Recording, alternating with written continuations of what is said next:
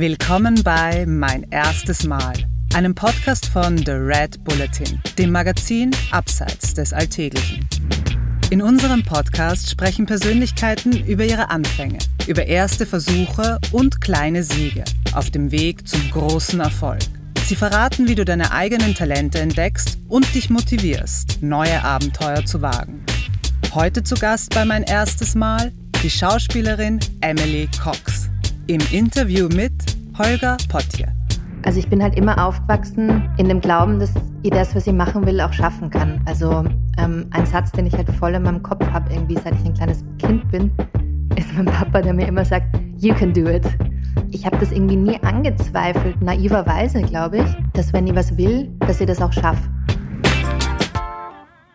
Das ist Emily Cox.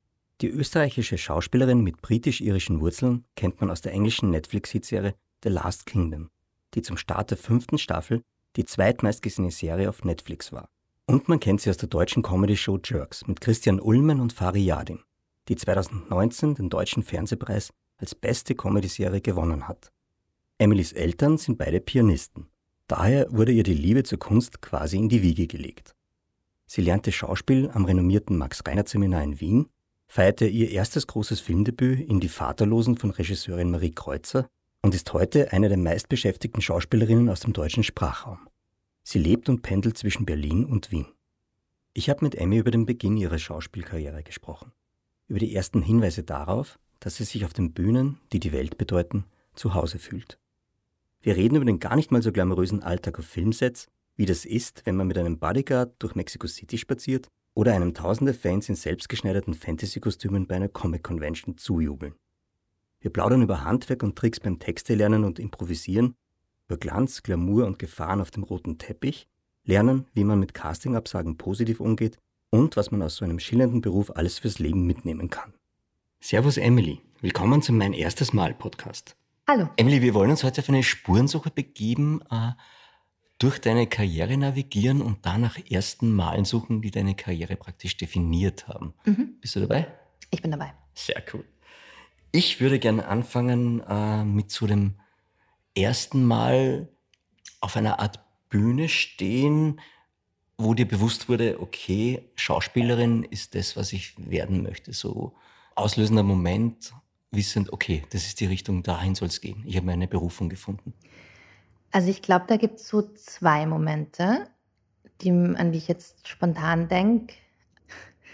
Die klingen beide vielleicht ein bisschen absurd. Der erste Moment war ungefähr mit sieben oder acht in der Volksschule. Haben wir so ein, halt so ein Theaterstück aufgeführt zu Weihnachten, glaube ich, oder so. Und ich habe eine Obdachlose gespielt und habe so eine Bierflasche in der Hand gehabt und es hat mir einfach extrem viel Spaß gemacht, das Publikum mit Wasser nass zu machen quasi. Das war der erste, also das erste, was mir erinnert, also wirklich diese unglaubliche Freude, diese Leute mit Wasser voll zu spritzen. Und dann das zweite war, ich glaube so mit 17 oder 18 habe ich bei so einem Schauspielworkshop mitgemacht. Und da war eine Aufgabe, dass man als Kaugummi bügeln sollte. Also man sollte quasi einen Kaugummi spielen, der bügelt. Und das hat mir extrem viel Spaß gemacht aus irgendeinem Grund, weil dieser ganze Workshop auch einfach sehr spielerisch aufgebaut war. Und mir macht es halt einfach extrem viel Spaß zu spielen. Also jetzt einfach auch Spiele zu spielen. Und das war auch so ein Moment, wo ich gedacht habe, cool, das kann man als Beruf machen. Dann mache ich das. Moment, wer kommt auf die Idee, äh, dass du A, einen Kaugummi spielen solltest? Wie spielt man einen Kaugummi und wie bügelt ein Kaugummi? Ja, es war eben so cool, weil es war so assoziativ. Und ich fand es halt so cool, weil es eben genau, wie bügelt ein Kaugummi? Und ich finde halt, wenn man halt den Kopf komplett ausschaltet und wirklich einfach dem ersten Impuls folgt, den man wie so ein Kind halt hat, weil ein Kind denkt ja auch nicht drüber nach, so, oh, wie spiele ich eigentlich eine Prinzessin oder sowas, sondern ein Kind macht es ja einfach. Und irgendwie hat diese Übung das irgendwie so ein bisschen in mir erweckt, so was Kindliches, einfach ohne drüber nachzudenken, ohne dem Anspruch, irgendwas richtig machen zu wollen, sondern einfach nur, also bei mir ist halt am Kaugummi dann immer das Bügel, also an der Hand immer das Bügeleisen natürlich kleben geblieben, weil ich eben so bickig war. Und solche Sachen halt. Das war irgendwie echt cool. Es hat echt Spaß gemacht. Aber das ist spannend, weil mit 17, 18 ist man wahrscheinlich sehr darauf bedacht, nach außen hin cool zu wirken. Ich glaube, mhm. Kaugummi, der bügelt, wirkt nach außen hin jetzt nicht unbedingt cool. Wie ging es da den Mitstreitern? Das stimmt. Also in diesem Workshop war es tatsächlich so, dass da viele Leute waren, die ähnlich drauf waren wie ich und jetzt nicht so aufs Coolsein in dem Moment bedacht waren. Da gab es aber noch einen dritten Moment in der Schule, im Gymnasium, auch glaube ich in der achten oder so. Und da waren wirklich alle sehr aufs Coolsein bedacht. Und also bei mir, ich, ich hatte zu dem Zeitpunkt irgendwie Dreadlocks und Armyhosen an und so. Und da war auch so ein Schauspieler aus England, der hat mit uns so eine Szene gemacht und da habe ich auch wieder gemerkt, boah, das macht mir voll Spaß. Wir haben eine Szene aus Equus, glaube ich, gemacht, von Peter Schaffer. Und die meisten Leute aus meiner Klasse haben halt einfach überhaupt nicht mitgemacht, weil, genau, wir waren halt 17 und es war halt wirklich einfach nicht besonders cool, irgendwas so aus sich rauszugehen. Aber ich habe einfach gemerkt, ich will das so gerne machen, das war mir dann irgendwie wurscht und ich habe es irgendwie trotzdem gemacht und mich halt voll reingehauen und so. Da habe ich auch so gemerkt, das ist einfach was, was mir echt voll Spaß macht. Und hast du da immer dran geglaubt, dass das was wird? Weil du hast ja dann die nächsten Schritte gesetzt. Du bist aufs, aufs Reinhardt-Seminar gegangen. Mhm. Warst du immer schon zielbewusst? War das dann wirklich für dich so klar, das ist die Richtung, in die ich gehen werde? Mm, ich weiß nicht, ob zielbewusst. Ich glaube, auf jeden Fall bin ich, also ich bin halt immer aufgewachsen in dem Glauben, dass ich das, was ich machen will, auch schaffen kann. Also ähm, ein Satz, den ich halt voll in meinem Kopf habe, irgendwie seit ich ein kleines Kind bin, ist mein Papa, der mir immer sagt, you can do it. Ich habe mich, ich habe das irgendwie nie angezweifelt, naiverweise, glaube ich, dass wenn ich was will, dass ich das auch schaffe. Also da bin ich meinem Papa auch echt dankbar, auch meiner Mama. Ja, irgendwie glaube ich einfach fest dran, dass wenn ich was wirklich, wirklich will, dass es klappt. Ja. Wie gesagt, ich bin da wirklich auch sehr dankbar und sollte ich mal Kinder haben oder so, dann wäre das auch was, was ich da unbedingt mitgeben wollen würde. Ein großer Punkt beim Schauspiel als Beruf ist ja auch immer wieder neue Welten zu entdecken. Wann hattest du das Gefühl für dich, jetzt zum ersten Mal als Schauspielerin in einer anderen Liga angekommen zu sein? Also kannst du dich erinnern vielleicht an dein erstes großes Set, ja? Mhm. Und die Geschichte dazu? Ähm, ich glaube, das war auf jeden Fall auch also es war das erste Mal bei Last Kingdom im Set zu stehen. Also Last Kingdom ist so eine Netflix-Serie, da geht es um, um Wikinger. Genau, ist eine internationale Produktion. Es ist erst von BBC produziert worden, von BBC 2, glaube ich, von BBC America. Und ist dann in der dritten Staffel von Netflix gekauft worden. Und da habe ich schon gemerkt, also es war einfach alles so wahnsinnig groß. Es war letzten Endes nicht so anders, die Arbeit weil man auch mit einem Regisseur, Kameramann, Tonmann und so arbeitet und man einfach eine Geschichte erzählen will. Aber es waren einfach plötzlich 500 Leute am Set statt 50 Leute oder so. Und wie ich da zu diesem Set gefahren worden bin quasi, da habe ich wirklich das erste Mal gedacht, okay, wow, das ist wirklich gerade ziemlich groß. Und dann noch mehr, wie nach der ersten Staffel haben die uns nach Mexico City eingeladen, also für so Promo-Sachen und so. Und dann haben die uns nach Mexiko eingeladen, also mich und den Hauptdarsteller, den Alex.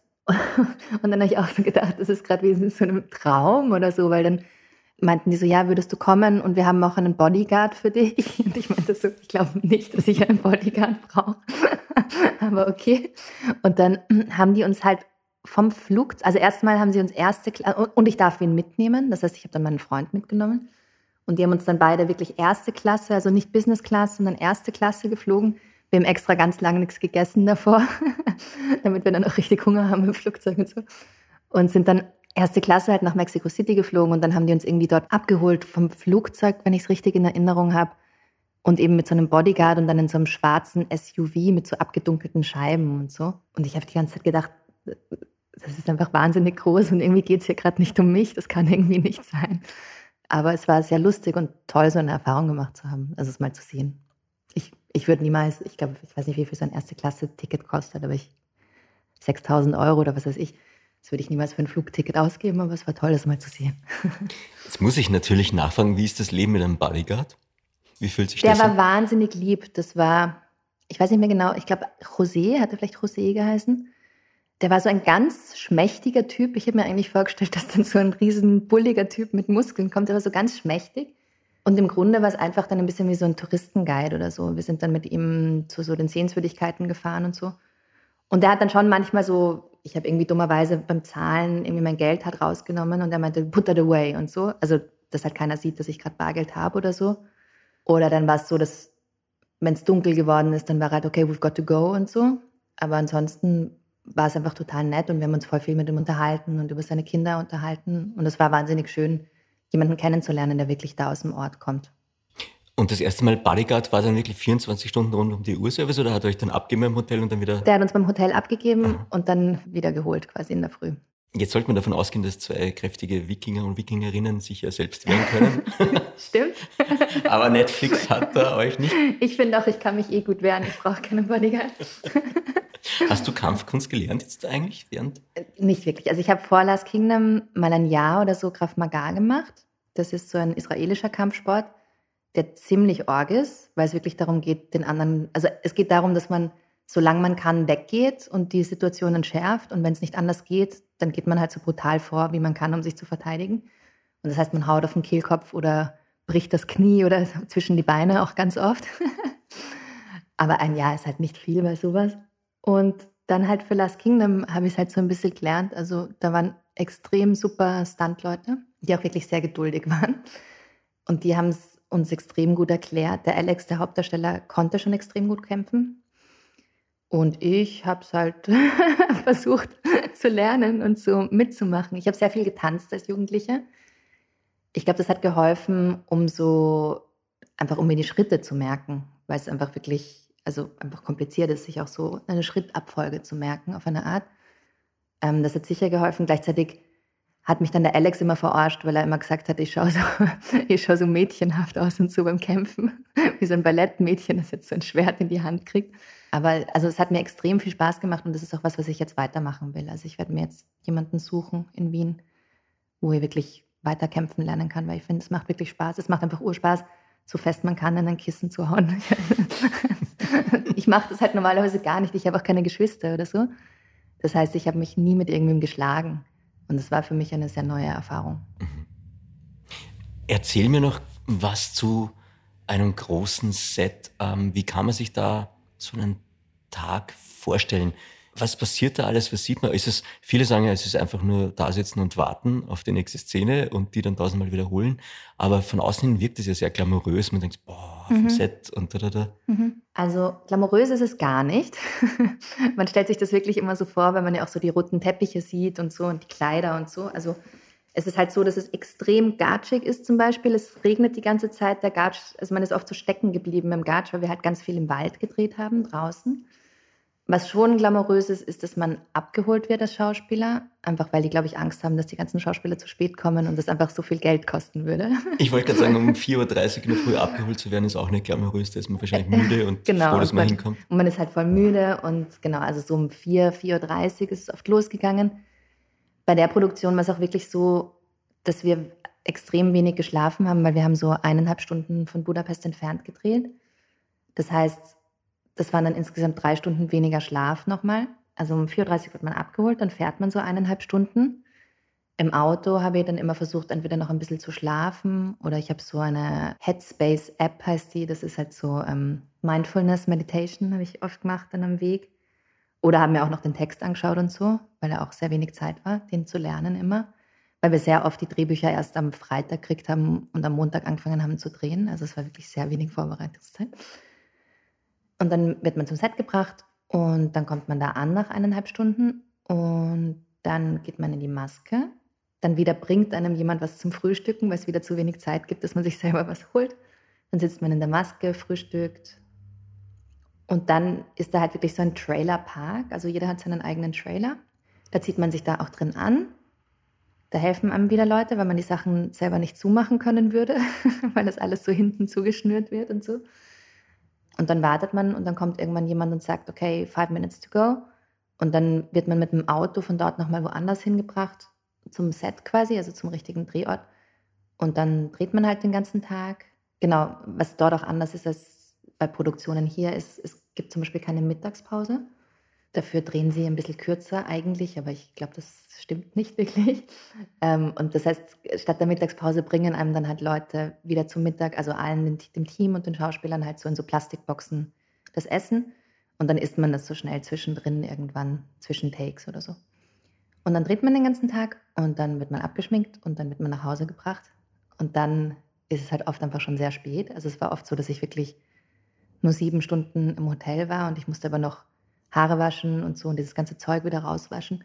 Also es war schon oft so, dass ich wirklich nicht so viel geschlafen habe. Und wie, wie stellt man sich jetzt so einen Trailer am besten vor? Was ist da alles drinnen? Was steht dann mal draußen groß und fett dein Name und dann macht man auf und da ist dann ein kleiner Pool drinnen und ein Fitnesscenter. ich glaube, das gibt es tatsächlich auch. Also ich glaube, in Amerika gibt es wirklich bei diesen Superstars die ärgsten Sachen. Bei uns ist es ein bisschen, also jetzt, es ist halt ein kleiner Raum, ein bisschen dunkel, mit so einem Sofa drin, ähm, das man auch ausziehen kann. Also man kann auch drauf schlafen. Und dann gibt es halt ein Klo drin und ein, also in so einem extra Raum ein Klo und eine Dusche. That's it. Ja. Also sehr glamourös ist das auch wieder nicht. Emily, wir haben vorher schon ganz kurz angeschnitten Handwerk. Es geht ja auch beim Schauspielen ganz viel um Handwerk. Man braucht die Basics, um dann auch wirklich erfolgreich zu sein. Wie hast du Handwerk gelernt, beziehungsweise gefühlt, dass das jetzt wirklich schauspielerisches Handwerk ist? Gibt es da so Techniken? Mhm. Da gibt es wahrscheinlich verschiedene Schulen. Was war mhm. denn so die erste Schule, die du anwenden konntest? Also ich habe das Gefühl, so ganz grob gibt es bei Schauspielern und Leuten in diesem Bereich wie so zwei gegensätzliche Religionen, an die man glaubt.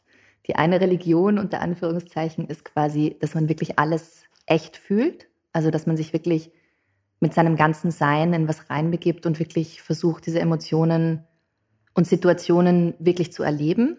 Und die andere Schule oder andere Religion ist die, dass man quasi sagt, nein, man darf nichts echt fühlen, man muss immer so tun, als ob. Man muss quasi, das ist eine Figur, die hat nichts mit mir zu tun, ich spiele jemand anderen und ich tue, ich als Schauspieler habe das quasi in der Hand, das zu präsentieren und das zu zeigen, wie sich diese Figur fühlt.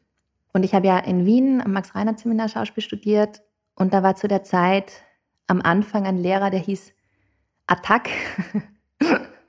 ähm, und der war ziemlich brutal auch, aber ähm, also wie sein Name. Ähm, und da ist es aber sehr, das war, der hat stark nach Stanislavski unterrichtet und Stanislavski ist eben Vertreter von der Richtung, ähm, dass man die Sachen wirklich echt tut, echt erlebt, echt fühlt.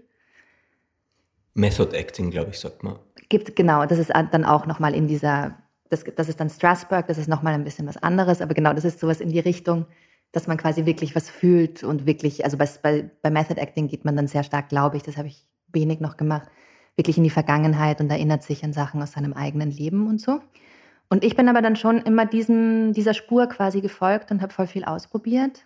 Was mir voll viel gebracht hat und voll viel Spaß gemacht hat, ist eine Technik, die heißt Meissner-Technik. Das klingt alles so absurd, glaube ich, von außen. Aber klingt wie Porzellan. genau, jetzt Meißner Porzellan. Ähm, und da geht es halt darum, wirklich voll und ganz im Moment zu sein und sich nichts vorzunehmen im Grunde. Und vor allem mit der Aufmerksamkeit nicht bei sich selber zu sein, sondern beim anderen. Und das Spannende ist, wenn man sich selber vergisst, gehen erstmal die ganzen Unsicherheiten weg, weil man wirklich mit der Aufmerksamkeit beim anderen ist. Und auch emotional, wenn man es nicht plant und man offen ist für den anderen, passiert total viel, ohne dass man es kontrollieren muss und ohne dass man sich vornehmen muss. Das ist wirklich Wahnsinn, wenn der andere dann wirklich zu einem sagt, du, du, du Depp oder du Trottel und das irgendwie, und du merkst, der meint das, dann macht es einfach was mit einem, ohne dass man sich das irgendwie vornehmen muss. Und das liebe ich, weil ich liebe halt, wenn Sachen einfach wirklich passieren, die irgendwie echt sind. Also für mich hat Schauspiel ganz, ganz wenig eigentlich mit Verstellung zu tun und wenig mit Spielen absurderweise, sondern sehr viel mit Ehrlichkeit. Also ich habe manchmal das Gefühl, dass ich beim Spielen fast ehrlicher bin als im Leben vielleicht auf eine Art. Jetzt würde mich interessieren, ähm, den Zustand, den du gerade beschrieben hast, mhm. also jetzt im Moment zu sein, mhm. gibt es da Techniken oder Tricks, wie man da sich in den Zustand versetzen kann? Also bei Meissner gibt es zum Beispiel eine Methode, die heißt Repetition. Und da schaut man quasi den anderen oder ist halt beim anderen und sagt mal das Erste, was einem auffällt. Zum Beispiel würde ich jetzt zu dir sagen, du versuchst mich zu verstehen. Dann würdest du sagen, ich versuche dich zu verstehen. Dann würde ich wieder sagen, du versuchst mich zu verstehen. Und jetzt, du lächelst, ja, ich lächle. Du lächelst, ja, ich lächle. Und irgendwann durch dieses Wiederholen kommt man aus dem Kopf raus. Ich glaube, darum geht's wahrscheinlich. Und kommt in sowas Impulsives, dass man wirklich das ehrlich ausdrückt, was gerade ist. Also es kann dann auch so weit gehen bis zu, oh, du nervst mich, ja, ich nerv dich, du nervst mir egal, ja, ist dir egal, so irgendwie. Ähm, und das ist dann so ein Ping-Pong und da entsteht ganz, ganz viel und man ist eben sehr im Moment. Und dann später bei den Szenen oder so kann man das natürlich auch innerlich machen, wenn man irgendwie merkt, boah, ich bin gerade unsicher oder ich bin, bin gerade irgendwo oder was macht denn eigentlich der andere gerade? Und dann kann man auch stille Repetition machen, so drinnen im Kopf quasi denken, du versuchst mich zu verstehen. so. Wie ist denn es, wenn jetzt der andere Schauspieler eine andere Schule hinter sich hat und du mhm. die Sache anwendest, funktioniert das dann? Nein. es ist wirklich, ich finde, man ist beim Spielen, das ist überhaupt nicht was, was man alleine machen kann. Man ist total abhängig von den Leuten, von seinen Partnern quasi letzten Endes. Also es ist extrem wichtig, mit wem man spielt. Und da habe ich für mich dann gemerkt, wenn ich merke, das funktioniert irgendwie nicht, dass ich jetzt so direkt mit dem anderen spiele, weil, der, weil da irgendwie eine Wand zwischen uns ist oder ich das eben irgendwie nicht glaube, was der macht oder so und ich, ich irgendwie merke, das irritiert mich oder so, dann wechsle ich manchmal zu was zu seiner anderen Technik quasi, wo ich dann den Menschen substituiere, also wo ich mir vorstelle, dass ich gerade mit wem anderen rede, als mit, als, also wenn, sagen genau, sagen wir, es ist jemand, ich soll mich total verlieben in diesen Menschen vor mir. Im besten Fall ist es so, dass ich mir wirklich vorstellen könnte, mich in den Menschen zu verlieben. Das ist am einfachsten. Aber es kann natürlich sein, dass man gerade mit jemandem spielt, wo man sich denkt, pff, also ich bin nicht verliebt. genau. Und ich bin sehr weit weg von verliebt. Und dann würde ich mir jetzt zum Beispiel halt jemanden vorstellen, in den ich wirklich mal verliebt war oder in den ich in, in den ich verliebt bin oder so. Und schaue dann ins Gesicht vom anderen und schaue zum Beispiel, ähm, erinnern mich vielleicht deine Augen an den Menschen, in den ich wirklich verliebt bin. Und dann sehe ich so einen Teil von dem Gesicht, von, von dem aus meinem Leben quasi in dem, im Gesicht des anderen. Und es geht halt immer darum, Ziele zu erreichen. Also das ist halt so die Grundlage von Schauspiel für mich, dass ich halt wirklich in einer Szene versuche, wirklich echt, also nicht zu tun, als ob, aber wirklich echt vom anderen was zu bekommen. Du willst etwas, du forderst dann praktisch? Genau. Also das ist so die, also man, man überlegt sich halt in einer Szene, was will meine Figur? Zum Beispiel, ich will, dass du dich in mich verliebst. Und dann tue ich halt echt, also ich handle quasi so, dass du dich wirklich in mich verliebst. Das, also ich, ich tue das, was ich tun würde, damit du dich in mich verliebst. Oder was vielleicht die Figur tun würde, weil das vielleicht ein bisschen andere Sachen sind als das, was ich machen würde. Ja, aber es geht ganz stark und da entsteht halt dann ein Konflikt zwischen zwei Leuten, weil du als Schauspieler hast dich wahrscheinlich auch vorbereitet und wahrscheinlich auch überlegt, was willst du in der Szene? Und du willst vielleicht was ganz anderes von mir und du willst einfach nur Geld von mir haben, weil du es dir, keine Ahnung, weil du gerade Geld brauchst oder so. Und dann entsteht ein Konflikt und dann entsteht halt hoffentlich eine spannende Szene. Was mir aber schon wichtig ist, wenn ich spiele, ist, dass die Figur gewinnen will. Das heißt, auch am Ende von jeder Szene finde ich es schön, also klar, man steckt auch mal ein als Figur, aber ich finde es trotzdem schön, wenn die Figur nie den Kampfwillen verliert. Also wenn sie quasi wirklich eine Figur ist, die was erreichen will. Auch in jeder Szene und auch am Ende jeder Szene. Jetzt ist das eine große Projekt bei dir, The Last Kingdom von Netflix. Das andere, mit dem du sehr erfolgreich bist und von dem dich wahrscheinlich ganz viele Leute auch kennen, ist Jerks. Mhm. Christian Ullmann. Mhm. Ähm, da geht es ja jetzt ganz viel um das Gegenteil, glaube ich, wenn ich es so richtig einschätzen kann. Da geht es ums Improvisieren beim Schauspielen. Mhm. Was ja total spannend ist, weil in der einen Welt hast du Drehbuch und vorgesetzt. Bei Jerks gibt es auch Drehbücher, aber die sind wahrscheinlich eine Richtung, in die du gehst und dann bist du aber im Moment, oder? Genau, also lustigerweise probiere ich halt immer dieses Gefühl von Improvisation zu haben. Also auch wenn es auch wenn's Text gibt weil ich persönlich das eben einfach am spannendsten finde, wenn, wenn Sachen passieren. Also ich meine jetzt nicht, dass ich den Text umändere oder so, sondern für mich hat Improvisation viel damit zu tun, im Moment zu sein und sich eben nicht die Emotionen vorzunehmen. Das glaube ich. Das heißt, auf eine Art improvisiere ich immer, weil ich nicht weiß, wie die Szene passieren wird im Vorhinein. Und genau, und bei Jerks ist es aber nochmal spezieller, weil es gibt halt, also die Handlungen sind vorgegeben. Also es steht quasi drin, Emily tut dies und dies und Christian macht das und das. Aber es ist halt überhaupt kein Text vorgegeben und das erfinden wir alles in dem Moment und teilweise entwickeln wir auch die Handlungen weiter beim Drehen, was halt dazu geführt hat, dass ich sehr oft gedacht habe, das könnt ihr gerade nicht machen. Das ist einfach eine Grenze, über die darf man nicht drüber gehen. Aber man muss halt dann einfach weiterspielen. Und was bei der Figur für mich spannend war, war, dass ich als ich, also meine Figur dort heißt auch Emily, aber ich jetzt als echte Emily, ich würde mich halt viel mehr wehren, wenn jemand so so gemein wäre quasi. Aber es ist halt viel lustiger zu sehen, wie Emily die ganze Zeit einstecken muss und einfach so ein bisschen der arme Nerd ist. Ähm, das war manchmal eine Herausforderung, mich zurückzuhalten und halt nicht, nicht zurückzuschießen quasi. Durch die Arbeitsweise, denke ich mal, werden dann aber sehr viele Takes auch entstehen, weil man muss ja irgendwo hinkommen und mit drei genau. improvisieren hast du volles Risiko. Ja. Das ist ein bisschen wie bei einem Dokumentarfilm vielleicht auch. Ja, du genau. weißt nicht, was du kriegst. Genau. Also normalerweise beim Film macht man weiß ich nicht, eine Minute ein Take oder so. Und wie du sagst, man weiß eben davor, was passieren wird, weil es steht alles im Drehbuch. Und da haben wir teilweise wirklich 15 Minuten Takes gehabt, so dass der Kameramann die Kamera nicht mehr halten konnte, weil die ist ja richtig schwer. Ähm, und auch irgendwann manchmal gesagt hat, wir müssen jetzt abbrechen, weil es ist einfach zu lange. Und der Christian, also ganz viel von, also es entsteht einmal Jerks, während wir improvisieren. Und das zweite Jerks entsteht aber wirklich sehr, sehr stark im Schnitt, weil er alles noch ändern kann und andere Sachen aufeinander schneiden kann und einen Blick von wann anders dazwischen schneiden kann und so. Und ich glaube, es ist eine große Herausforderung, dann wirklich nur, ich weiß gerade gar nicht, wie lang Jerks ist, 20 Minuten oder 30, aber das halt so runterzuschneiden, dass es so kurz ist, glaube ich. Jetzt sind die Arbeitsweisen wahrscheinlich komplett konträr, wenn man sich jetzt Christian Ullmann überlegt als Regie oder wenn man jetzt bei The Last Kingdom ein großes Netflix-Projekt hat, wo es ja dann epochal und groß und ja, wild zugeht. Mit was kannst du da besser bist du eher auf der Improvisationsseite oder bist du froh, wenn du genaue Regeln und Vorgaben hast? Ich bin eher auf der Improvisationsseite. Also wir haben bei Last Kingdom extrem viele unterschiedliche Regisseure gehabt und deswegen war es sehr unterschiedlich. Aber der Grundgedanke eigentlich vor allem am Anfang, Nick Murphy hat der erste Regisseur geheißen, der damals auch Produzent noch war.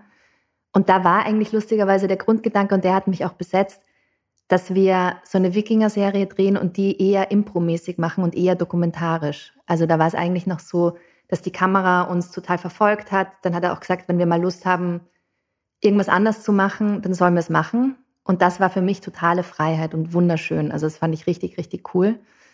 Und dann teilweise gab es natürlich wieder Regisseure, die viel, viel klassischer gearbeitet haben das ist auch okay für mich. Also ich, ich funktioniere da natürlich auch und so, aber richtig Spaß habe ich, wenn ich, wenn ich eine Art von Freiheit bekomme, ja. Emily, die Kunst des Improvisierens, wie kann man die erlernen? Wann ist dir da zum ersten Mal aufgefallen, ha, das ist der Trick, so kann es gehen? Ich glaube, die Grundlage vom Improvisieren ist für mich eigentlich fast das gleiche, wie wenn man nicht improvisiert, nämlich eben, dass man sich nichts vornimmt also, dass man nicht im Vorhinein schon überlegt, ah, was könnte ich sagen oder was könnte besonders lustig sein oder wie könnte ich auf was reagieren oder so, sondern dass man wirklich versucht, alles loszulassen und ganz in den Moment zu kommen und einfach nur auf das zu reagieren, was der andere macht. Und dann habe ich mal bei so einem Schauspielworkshop vor Jahren einen Trick gelernt, den ich irgendwie voll cool fand, dass man zu dem, was der andere sagt oder macht, immer innerlich sagt, ja genau und, anstatt dass man irgendwie sagt, ja, aber lass uns doch lieber so und so machen. Also, dass es quasi nicht so eine Art Machtkampf wird, sondern dass man immer das annimmt, was vom anderen kommt und darauf aufbaut. Und dann entwickelt sich das halt von selber weiter und dann wird das irgendwie wie so ein Schneeball oder so, der einfach immer größer wird, der dann irgendwann eine Lawine wird und der von selber rollt, ohne dass man immer anschieben muss. Kann man das auch im normalen Leben dann einsetzen, abseits der Sets und Bühnen? Funktioniert das? Na, ich glaube, wir improvisieren ja eh die ganze Zeit. also ähm, im normalen Leben nimmt man sich ja eben auch normalerweise nicht vor, was man sagen wird oder machen wird oder so. Deswegen. Naja, bei wichtigen Gesprächen ist es dann vielleicht doch so. Stimmt, dann nimmt man sich's vor und deswegen sind die, glaube ich, auch oft so steif und so schlecht. ich glaube halt, je lockerer man ist, ganz viel, glaube ich, auch beim Spielen hat wirklich mit Lockerheit zu tun. Und ich glaube, es hat viel mit Ehrlichkeit zu tun. Ich habe das Gefühl, dass mich die Auseinandersetzung mit dem Beruf eigentlich ehrlicher gemacht hat, weil ich eben glaube, dass Schauspiel oder alle Kunstformen letzten Endes wirklich was mit Ehrlichkeit zu tun haben und mit einer ehrlichen Frage dem Leben gegenüber oder so. Wenn ich zum Beispiel spiele, dann muss ich mich halt irgendwie meinen Themen stellen oder so oder ich muss irgendwie rausfinden, was mich traurig macht, was mich wütend macht und bin da eigentlich sehr ehrlich und bin auch meinen Kollegen gegenüber sehr ehrlich und ich habe das Gefühl, gute Schauspieler, richtig gute Schauspieler, glaube ich, sind eher weniger die, die jetzt ihrem Umfeld was vorspielen können, sondern sind, glaube ich, mehr die, die sich trauen, ganz ehrlich sich selber zu sein. Welche der großen Hollywood-Stars sind denn deiner Meinung nach ehrlich im Spiel? Meryl Streep zum Beispiel. Wobei die dann auch oft eine Figur drüber legt, aber die Grundlage, also das, das ganz tiefe Innenleben, glaube ich, ist sehr, sehr, sehr ehrlich. Marion Cotillard, die ist, finde ich, auch extrem ehrlich. Meine Frage, wie wird man ehrlich? Wie lernt man das? Ich glaube erstmal, indem man die Entscheidung trifft, dass man es probiert und dass man, ähm, dass man sich selber vielleicht aus der Verantwortung entlässt, allen anderen gefallen zu wollen die ganze Zeit. Ich glaube, ganz viel Unehrlichkeit entsteht ja dadurch, dass man glaubt, nicht gut genug zu sein und deswegen muss man irgendwie was anderes vorspielen oder sowas. Nur das Ding ist ja, wenn man was vorspielt, dann wird man ja nie für das gemocht, was man wirklich ist. Und deswegen ist es ja eigentlich viel cooler, so zu sein, wie man ist. Und ähm, dann halt zu hoffen, dass es irgendjemanden gibt, der einen trotzdem mag.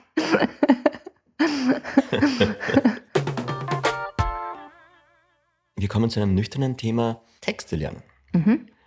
Texte lernen klingt jetzt auf den ersten Blick wahnsinnig mühsam mhm. und schwierig, weil man muss gut auswendig lernen und sich Dinge merken und man muss wahrscheinlich wahnsinnig viel Text lernen bei einer Serie. Mhm. Also früher habe ich extrem leicht Text gelernt, da habe ich irgendwie immer nicht verstanden, warum Kollegen immer so Textaussätze hatten oder so. Und jetzt, so seit zwei, drei Jahren, finde ich es wirklich auch extrem mühsam, und es dauert so wahnsinnig lange, bis ich mir Texte merken kann. Und es nervt mich auch so. Und ich finde es einfach so extrem langweilig, Text zu lernen. Dass ich dann irgendwann, war ich irgendwo auf Urlaub, glaube ich, und meine Mama war da. Und ich habe sie gefragt, ob sie mir helfen kann, Text zu lernen, also quasi mich abfragen kann. Und dann hat sie halt gemerkt, wie sehr ich das hasse. Und dann hat sie mir, weil sie ist eben Musikerin, also Pianistin. Und da ist es halt oft so, wenn man so neue Stellen lernt, dann macht sie das halt oft so, dass sie zum Beispiel die Stelle ganz langsam spielt und dann ganz, ganz schnell und dann rhythmisch anders, also anders, als es eigentlich geschrieben steht oder sowas und sich halt selber damit unterhält. Und scheinbar hat es auch bei ihr auf jeden Fall den Effekt, dass sie dadurch schneller lernt und dass es halt einfach mehr Spaß macht. Und jetzt probiere ich das in letzter Zeit halt auch immer wieder, dass ich dann quasi den Text in unterschiedlichen Rhythmen sage, während ich lerne oder ihn eben langsam, schnell spreche oder was mir halt so einfällt. Ich glaube halt generell, dass Spaß immer die Grundlage sein sollte von Lernen. Ich glaube, es ist auch bei uns oder bei mir auf jeden Fall in der Schule zu kurz gekommen. Also immer, wenn ich halt was lernen will oder so, dann probiere ich halt wirklich, also frage ich mich halt, wie könnte ich das machen, dass es mir Spaß macht. Zum Beispiel bei meinem letzten Dreh war es dann oft so, dass ich, da war ich zwar erst sehr spät oft zu Hause, um zehn oder elf, aber dann habe ich für den nächsten Tag noch den Text weiterlernen müssen. Also ich lerne immer schon davor, aber dann nochmal am Tag davor, nochmal für den nächsten Tag. Und dann bin ich halt immer durch die Straßen von München spaziert, irgendwie um elf in der Nacht, da so über diese Brücke, ich weiß nicht, wie die geheißen wird. Und das war, hatte irgendwie so Kopfhörer im Ohr. Und das hat mir dann irgendwie viel mehr Spaß gemacht, als da in diesem Hotelzimmer zu sitzen und halb einzuschlafen oder so. Es klingt jetzt fast romantisch, Text lernen, wenn du das so erzählst. ja, es hat sich in dem Moment auch wirklich ein bisschen romantisch angefühlt, weil, weil ich eben so allein durch diese, durch diese dunklen Gassen von München gegangen bin. und dabei, und dann aber auch, das habe ich dann schon auch gemerkt, das muss auch ein bisschen verrückt gewirkt haben, weil ich teilweise wirklich arge Szenen lernen musste mit irgendwelchen argen Texten. Irgendwie, ich weiß nicht mehr so, ich musste ihn ficken oder ich weiß nicht irgendwas. Und das habe ich halt dann so laut vor mich her gesagt. Und dann habe ich irgendwann gemerkt, boah, scheiße, da sind aber noch andere Leute. Also das Learning ist, äh, Textlernen kann man besonders gut in München auf Brücken. Oder Textlernen kann man besonders gut, wenn man einen Weg findet, Spaß dabei zu haben. Sehr gut. Kommen wir zum nächsten Punkt. Kannst du dich noch an deinen ersten Red Carpet erinnern? Mein allererster Red Carpet war, glaube ich, ähm, mit Die Vaterlosen von der Marie Kreuzer auf der Berlinale. Und dann halt einfach so zu sehen, also wie, wie, wie wichtig es da den Leuten auch plötzlich so ist, was man so anzieht oder so. Also dass alle dann plötzlich irgendwie drüber reden, was man da anzieht. Dann habe ich mir irgendwie damals von Elfenkleid, glaube ich, ein Kleid gekauft. Es war halt alles einfach komplett neu für mich. Ähm, und aber aufregend und halt auch total schön. Und dann so riesengroß, sowas habe ich erlebt. Das erste Mal nach der ersten Staffel von Last Kingdom, da waren wir in LA und haben diese Show halt präsentiert. Das war ein paar Jahre später in so einem, das war so ein riesengroßer Raum und halt dann so 500 Journalisten oder sowas. Das war nicht Red Carpet, sondern es war halt irgendwie so die Präsentation von der Serie. Und dann ist man halt auf dieser Bühne und diese Journalisten stellen einem Fragen.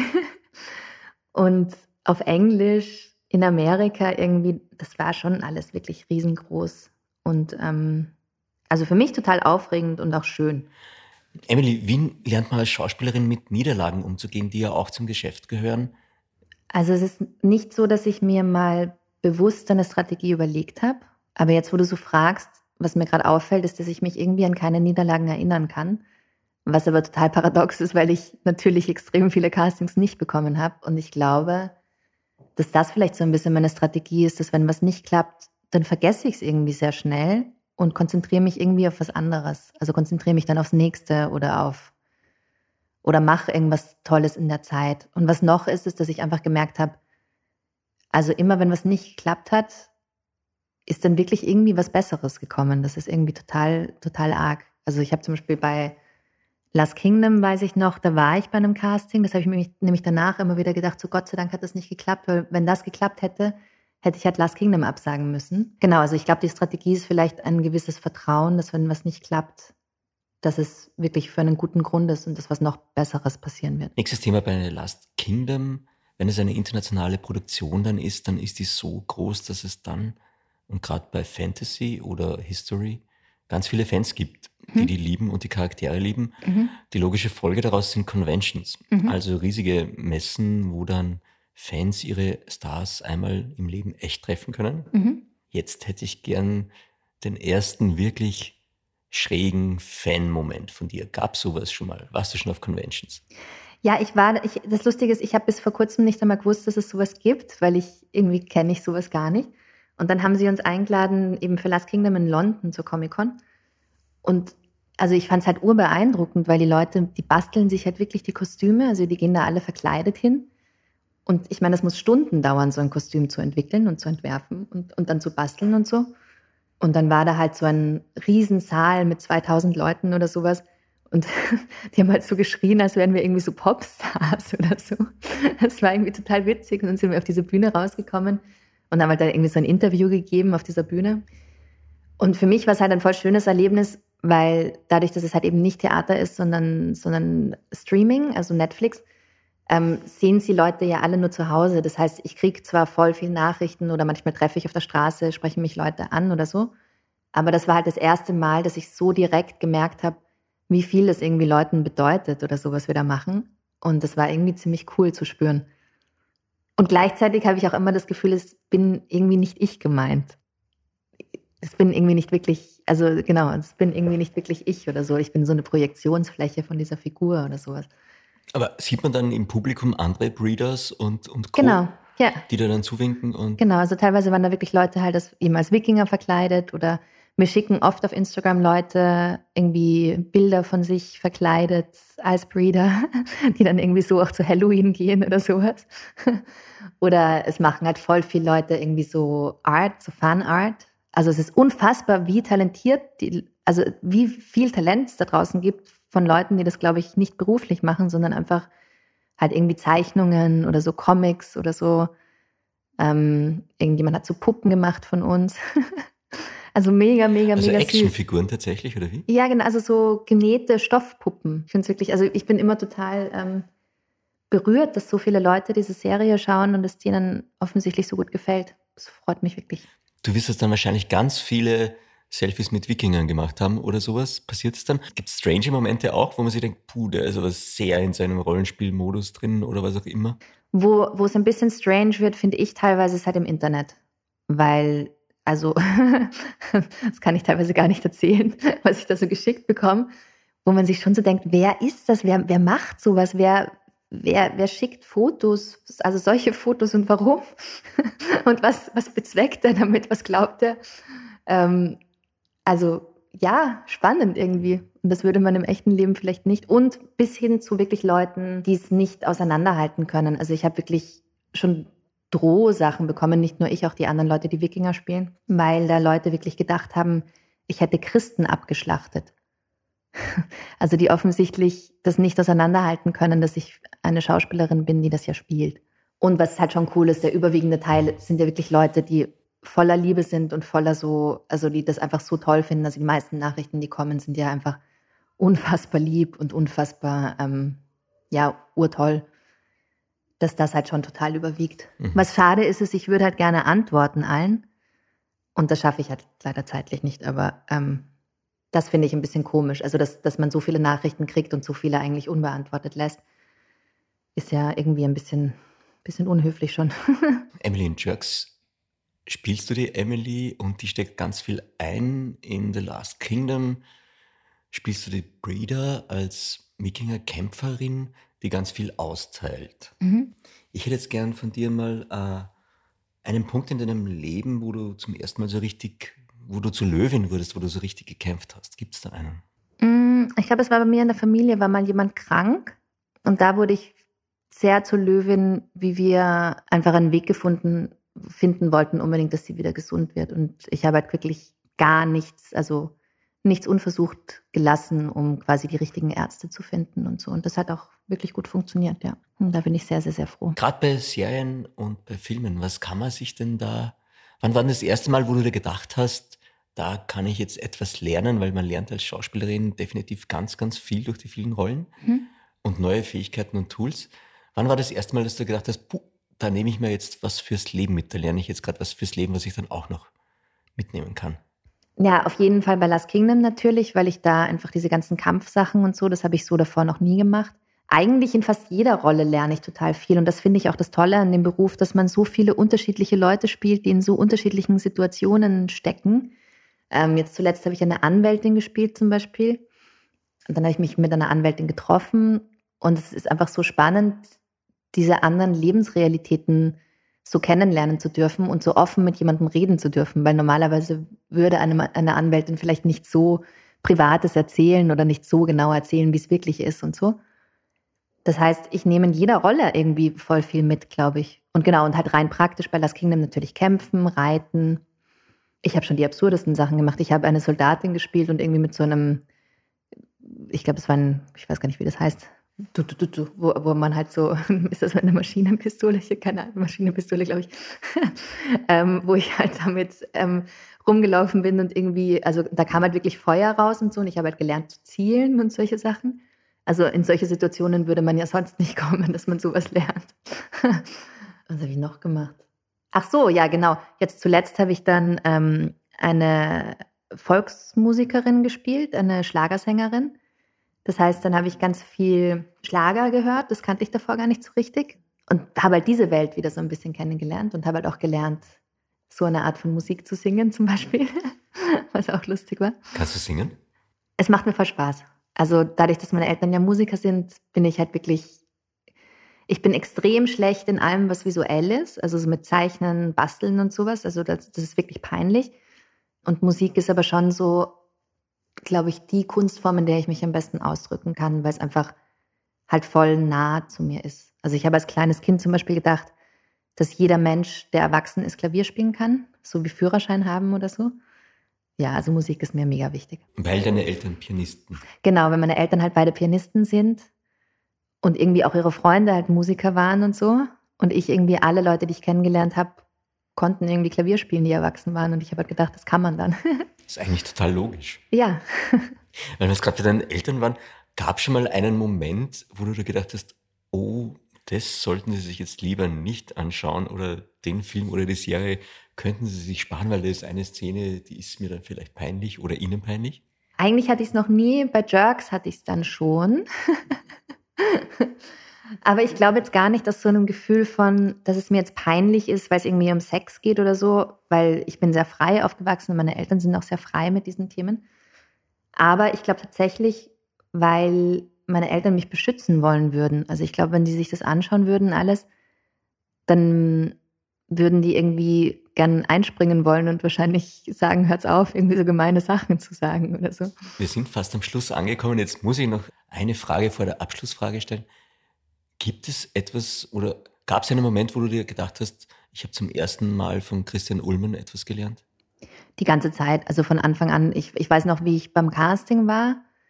Da war ich eigentlich davor nicht sicher, ob ich es machen will. Ich habe mir das dänische Original angeschaut. Das fand ich schon lustig, aber ich war mir einfach nicht ganz sicher. Und ich habe gedacht, ich gehe zum Casting und dann entscheide ich.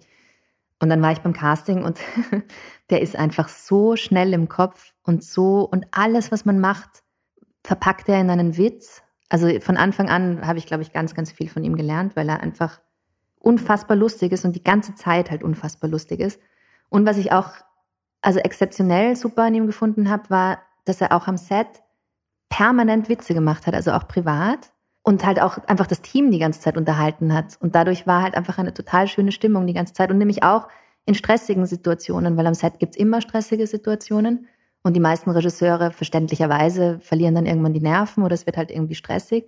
Und je stressiger es wurde, desto mehr Witze hat er gemacht. Also dann sagt er, ja, wir haben noch zwei Minuten so, und macht halt irgendwas, also irgendeinen blöden Witz drüber. Na, Emily wird besonders schnell sprechen oder keine Ahnung. Und irgendwie lockert das halt dann die Atmosphäre total auf und dann kann man die Probleme meistens leichter lösen, weil es einfach in einer lockeren Atmosphäre passiert. Gibt es irgendwas, was man von Christian Ullmann auf keinen Fall lernen sollte? So gemein zu sein vielleicht. Aber das ist ja in echt nicht so, oder? Nein, überhaupt nicht. Das ist nur, also in echt ist er ein unfassbar lieber, lieber, lieber, lieber, lieber Kerl. Emmy, du hast es geschafft. Letzte Frage, die wir immer stellen in diesem Format, die lautet, auf welches erste Mal in der Zukunft freust du dich? Wenn ich mich je trauen sollte, es zu machen, dann dann freue ich mich aufs erste Mal, wenn ich aus einem Flugzeug springe, also mit einem Fallschirm. Aber das schiebe ich jetzt schon einige Jahre vor mir her, deswegen bin ich mir noch nicht ganz sicher, ob ich mich wirklich trauen werde. Aber wenn, dann freue ich mich sehr darauf. Vielen lieben Dank. Wir freuen uns auf den Sprung. Danke, Emily. Danke. Das war mein erstes Mal mit Emily Cox. Mehr davon findest du überall, wo es Podcasts gibt auf www.redbulletin.com und natürlich in unserem Printmagazin. Hat dir unser Podcast gefallen? Dann freuen wir uns über deine Bewertung und noch mehr, wenn du uns weiterempfehlst.